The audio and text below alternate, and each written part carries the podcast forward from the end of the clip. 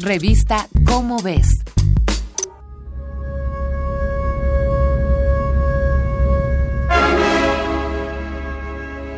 Hace 66 millones de años, un asteroide de 15 kilómetros de diámetro se estrelló contra la Tierra y causó la extinción del 75% de las especies.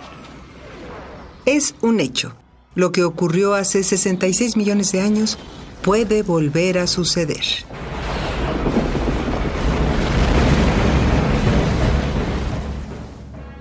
Pero para tomar precauciones, existen telescopios dedicados a buscar rocas espaciales que anden flotando por ahí y que representen un peligro para nosotros.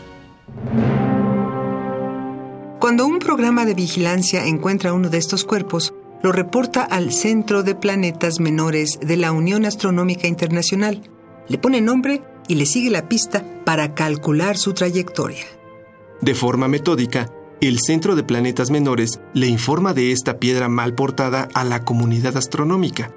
Si el objeto es un cometa que promete ser espectacular o un asteroide que va a pasar temerosamente cerca de la Tierra, los demás nos enteramos.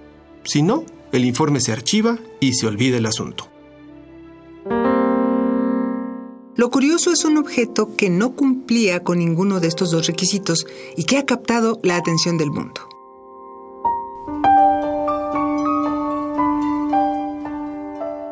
En octubre de 2017, el astrónomo Rob Warwick llegó a su oficina, en el observatorio de Honolulu.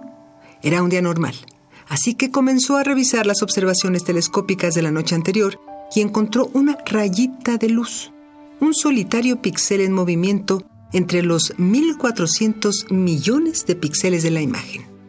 El objeto se había desplazado mucho más de lo normal. Entonces comenzó la inquietud y lanzó un comunicado se solicitan encarecidamente más observaciones de este objeto. A menos que los datos de la trayectoria estén equivocados, este objeto podría ser el primer caso claro de un cometa interestelar. Es decir, es un cometa presente a las afueras de las atmósferas de los cuerpos celestes que no está sujeto a la gravedad de una estrella. La ciencia lo llamó Oumuamua un nombre de origen hawaiano que quiere decir llegar desde lejos.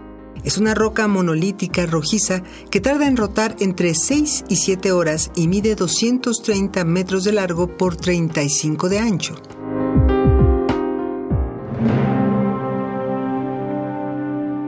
A diferencia de otros asteroides y cometas observados, Oumuamua no depende de la gravedad del Sol. Proviene del espacio interestelar y allí volverá tras su breve paso por nuestro sistema solar. Su órbita hiperbólica es muy inclinada. Los telescopios del mundo siguen al pendiente de él. Sin duda, un caso atípico de cometa al que se le siguen checando los pasos para que no se le pase la mano con nuestro planeta. Esta fue una coproducción de Radio UNAM y la Dirección General de Divulgación de la Ciencia de la UNAM, basada en el artículo Oumuamua, Mensajero Interestelar de Sergio de Regules. Revista Cómo ves.